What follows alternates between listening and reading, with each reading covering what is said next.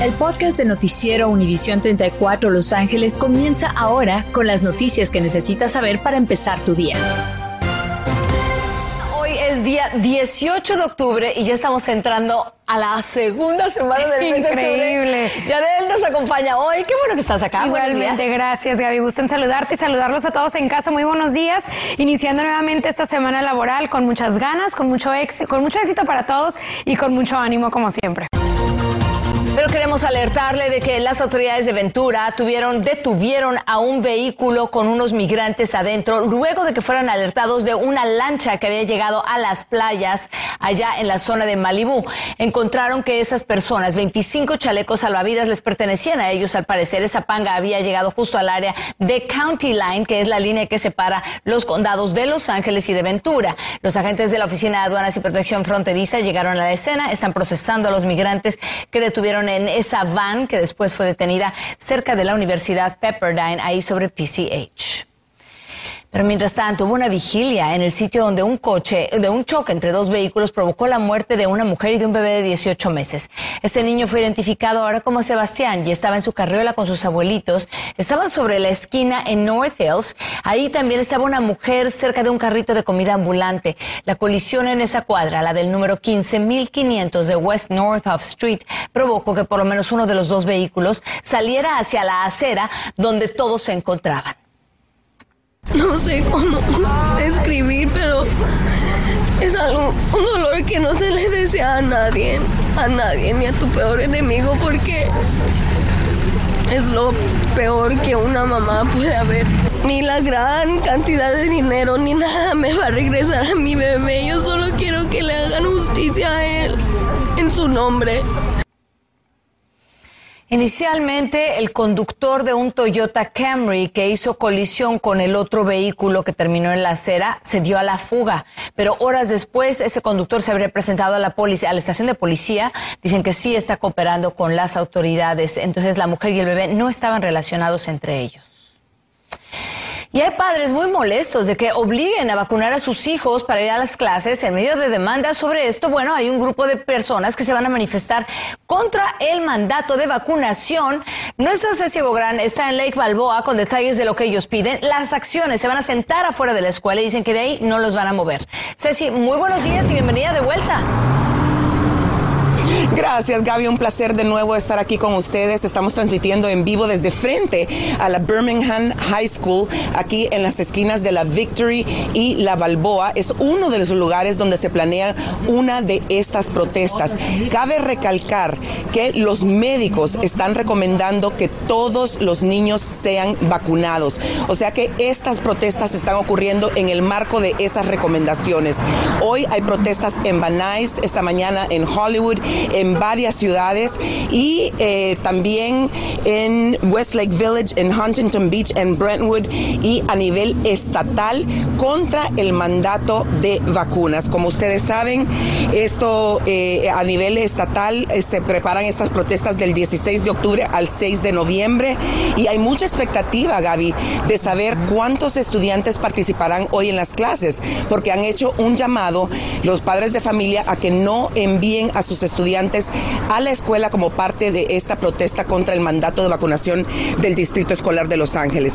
Vamos a ver la gráfica porque usted debe saber que sí hay vacunación disponible en las escuelas el 21 de noviembre para estudiantes mayores de 12 años y estudiantes recién elegibles tienen 30 días después de que cumplan los 12 años de edad. Esto es bien importante recalcarlo. Eh, también la vacunación de estudiantes 3 de octubre, estudiantes que juegan deportes o participan en actividades deportivas. Tenemos mucho más información sobre esto.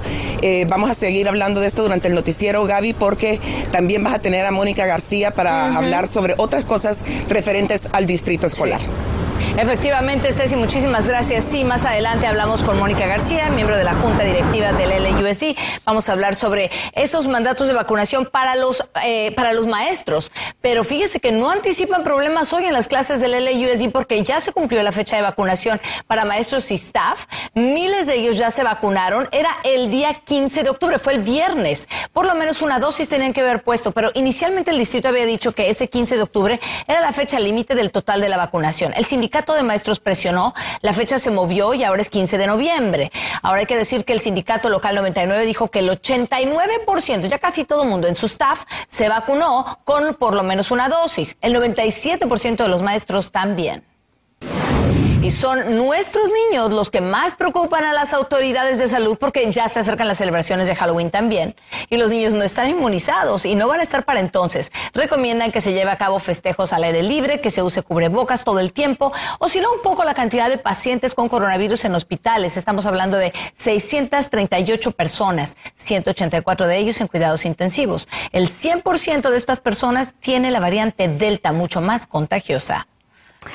Y bueno, en otra información, los Dodgers de Los Ángeles y los Bravos de Atlanta tendrán entrenamientos cerrados al público el día de hoy en Dodger Stadium, preparándose para continuar la serie del campeonato de la Liga Nacional. Esto por segundo año consecutivo, los Dodgers están detrás de los Bravos 2 a 0, perdiendo los primeros dos juegos en la serie al mejor de siete.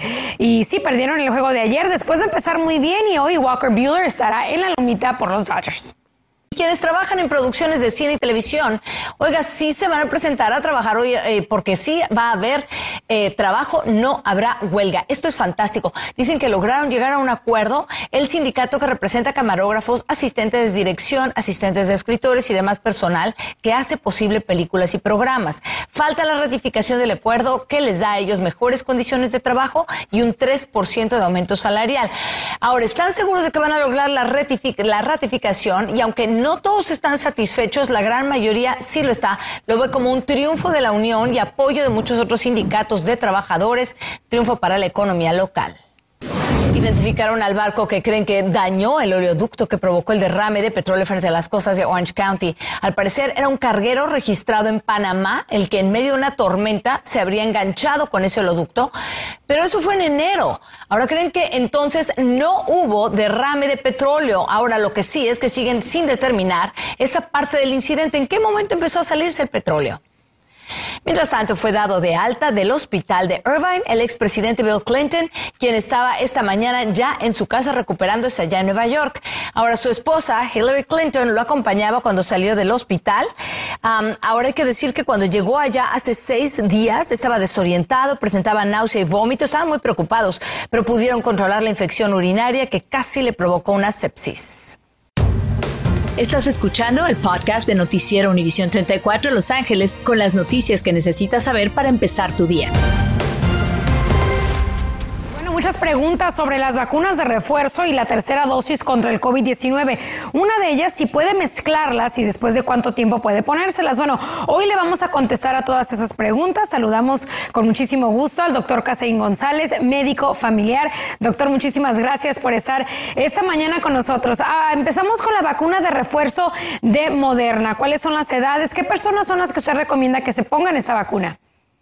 Exactamente, bueno, buenos días. Y bueno, el jueves pasado se, eh, la FDA acaba de aprobar de forma emergente o está de acuerdo con el refuerzo de las vacunas específicamente para la Moderna y para la Johnson Johnson. Para la Moderna específicamente muy semejante a lo que, está, lo, que sucedió con la vacuna Pfizer, que se aprobó para las personas mayores de 65 años y para las menores ah, de 18 a 65 años, aquellas personas que, pues, que padecen de un proceso proceso de inmunodeficiencia, una enfermedad que disminuye nuestra defensa en contra del COVID-19.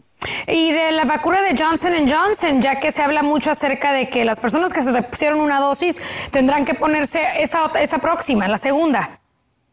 Exactamente, tanto la vacuna de la Moderna como la, como la vacuna de la Johnson Johnson. Estamos hablando, por ejemplo, eh, eh, no mencionamos anteriormente que la Moderna, por ejemplo, se pone seis meses ah, después de la, de la que, está completamente vacunado, mientras que la Johnson Johnson está recomendando la vacuna ocho semanas aproximadamente, dos meses después que está completamente vacunado con la primera dosis. Y esto es una diferencia entre una y la otra.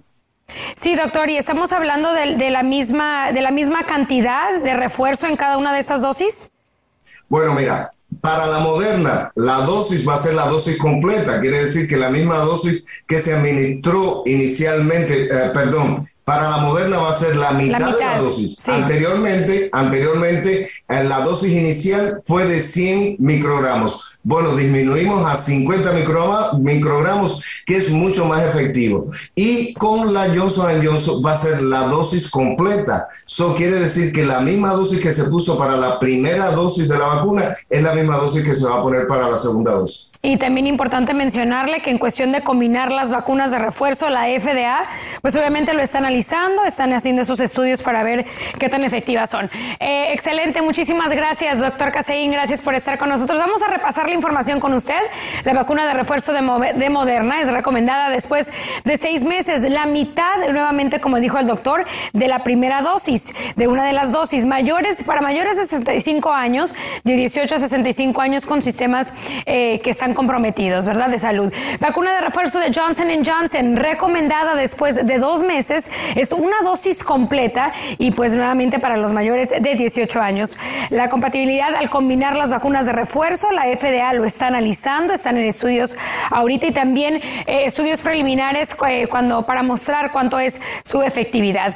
Excelente, pues muchísimas gracias, doctor, por estar el día de hoy con nosotros. Muy buenos días para usted. Mientras tanto, sepa usted como padre de familia de niños de de 12 años o menos que se tiene que ir preparando porque están a punto de aprobar las vacunas contra el coronavirus para ellos y el agilizarlo es importante. Así es que la CDC ya envió a las autoridades estatales de salud en todo el país un documento de varias páginas indicándoles cómo sería el protocolo de prioridades y cómo preordenar la cantidad de vacunas que van a necesitar en cuanto sean aprobadas. En los próximos días en los Estados Unidos podrían comenzar ya. Así es que los pedidos para reservar vacunas para niños van viento en popa. Estás escuchando el podcast de Noticiero Univisión 34 Los Ángeles con las noticias que necesitas saber para empezar tu día. 5.24 de la mañana acaban de anunciar que murió Colin Powell, primer secretario de Estado afroamericano de esta nación, al parecer por complicaciones del coronavirus.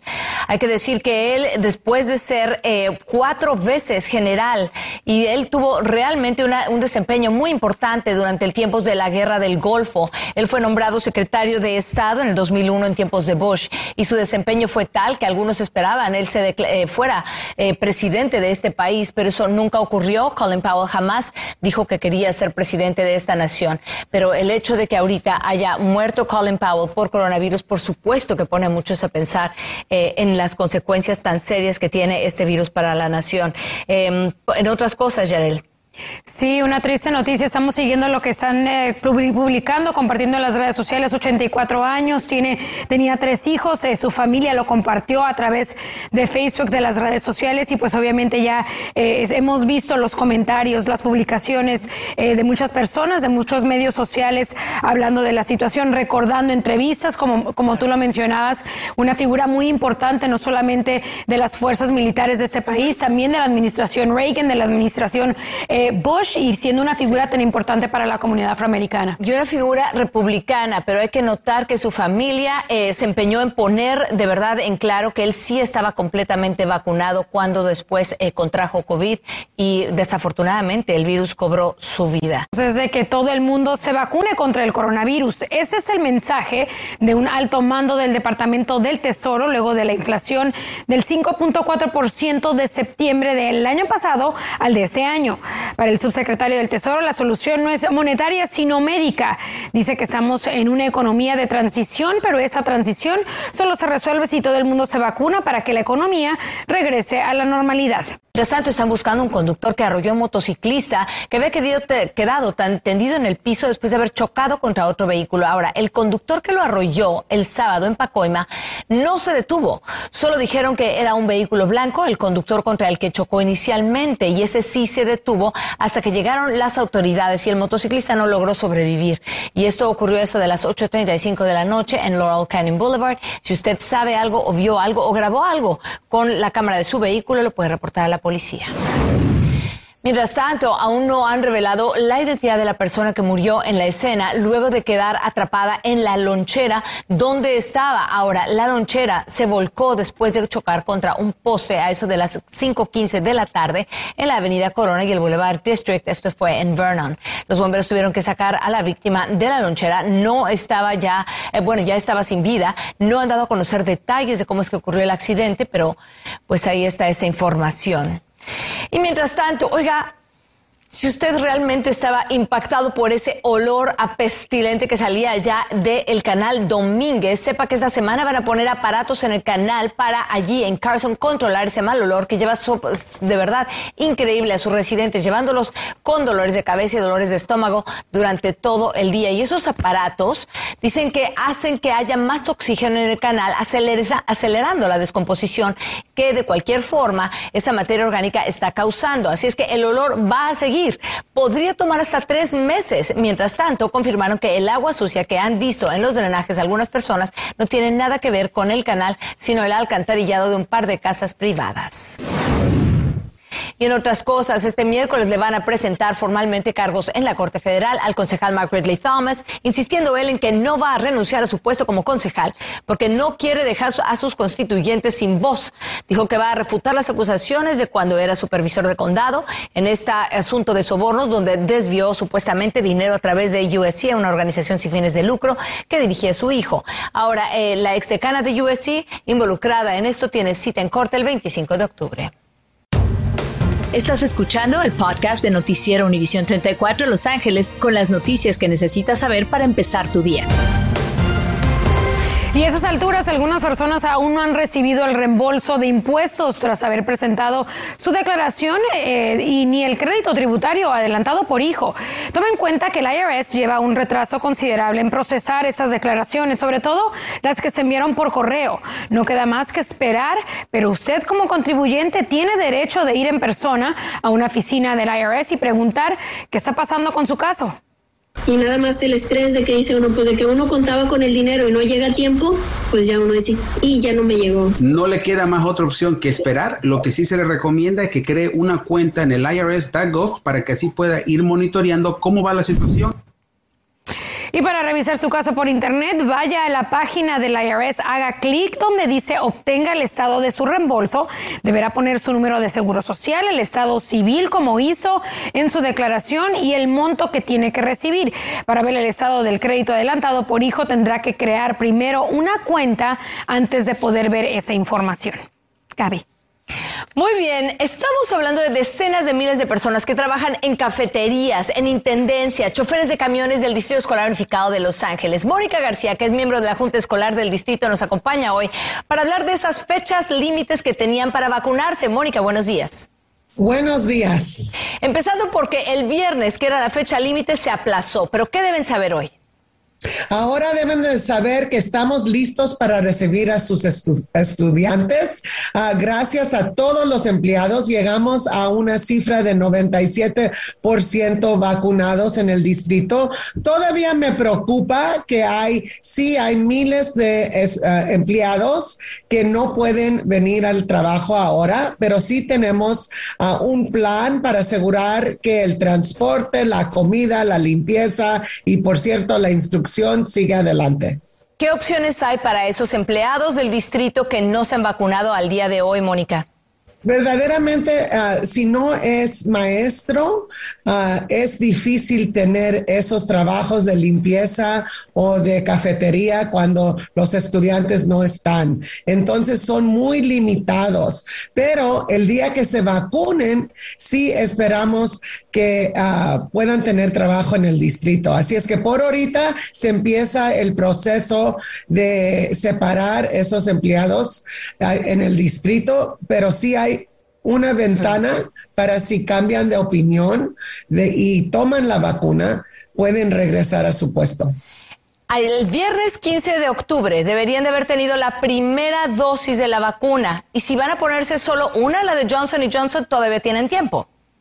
Así es. Y también si toman la vacuna de Moderna o Pfizer, todavía tienen tiempo. Tienen que tener una vacuna para el viernes y la segunda cumple con el 15 de noviembre. Pero si no tuvieron ninguna vacuna, entonces para esos empleados no se les permite que regresen hoy. Entonces, los empleados, que es de quienes estamos hablando ahorita, los que no se han vacunado hoy no pueden regresar a los, a los salones de clases. ¿A las escuelas? a los planteles. En el plantel uno tiene que ser vacunado para ser empleado. Si es alguien que trabaja con una organización no lucrativa o otra empresa que trabaja en la escuela, también se requiere que sean vacunados.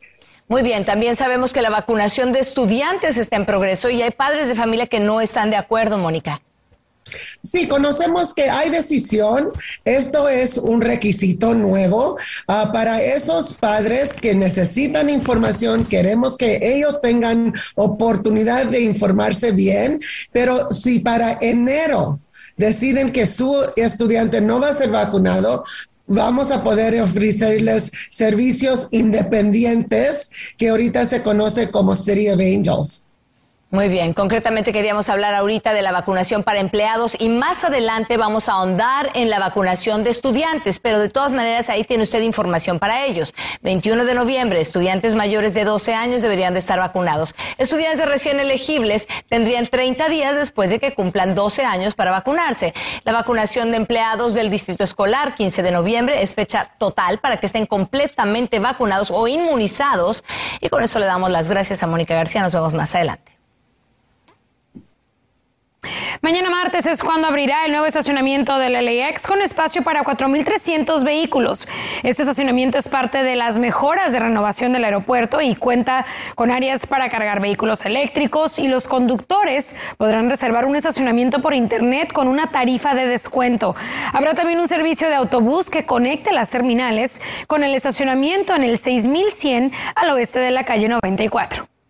Mientras tanto, oiga, los CDCs han dado una lista de recomendaciones para la Navidad y fiestas de fin de año. Lo primero y más importante, que si no se ha vacunado, piense dos veces en tomar un avión o viajar a sitios con muchas personas. Además, dijeron que si va a recibir a usted a personas en su casa, lo ideal es que sea al aire libre, aun si todos están vacunados. Pero si el tiempo no lo permite y no está seguro de que todos se hayan vacunado, lo mejor sería que usen cubrebocas cuidando a los niños pequeños y a los mayores de edad. Y fíjese que hablando de cosas importantes, hay empleos y hoy en su comunidad hay una feria de trabajo en el sector del cuidado médico y es en Riverside de las 11 de la mañana a las 2 de la tarde. Toma una fotografía de su pantalla, van a tener que registrarse en la dirección que está en pantalla para poder llegar y que lo esperen. Además hay un programa después de clases del Departamento de Parques y Recreación en el Condado de Los Ángeles. Es para estudiantes que tienen entre 12 y 18 años de edad, de las 8 de la mañana a las 5 de la tarde en el 510 al sur de la a la avenida Vermont en Los Ángeles. No, es una más la avenida. Adelante, Yarel. Gracias, Gaby. Y es que la compañía Apple tiene hoy un evento virtual donde darán a conocer su nueva generación de MacBooks y posiblemente también un nuevo set de sus AirPods. Esto llega después de que el mes pasado dieran a conocer el iPhone 13 y la versión 15 del iOS. No son las únicas novedades, ya que mañana Google tendrá su evento también para dar a conocer sus nuevos dispositivos, incluyendo el teléfono Pixel. El miércoles será el turno de Samsung para mostrar también su nueva tecnología. Y si últimamente está recibiendo más mensajes spam en su celular, tome en cuenta que puede reportarlo al operador de su compañía telefónica o enviar ese mismo mensaje al número 7726 de las letras eh, con las letras spam. Las principales compañías aceptan esos reportes a través de ese número y también puede pedir bloquear los mensajes no deseados y por supuesto nunca habrá ningún enlace que le llegue un mensaje de texto sospechoso donde le aseguran que ha ganado un premio. Gracias por escuchar el podcast de Noticiero Univisión 34 Los Ángeles con las noticias que necesitas saber para empezar tu día. Puedes descubrir otros podcasts de Univisión en la aplicación de Euforia o en univision.com diagonal podcast.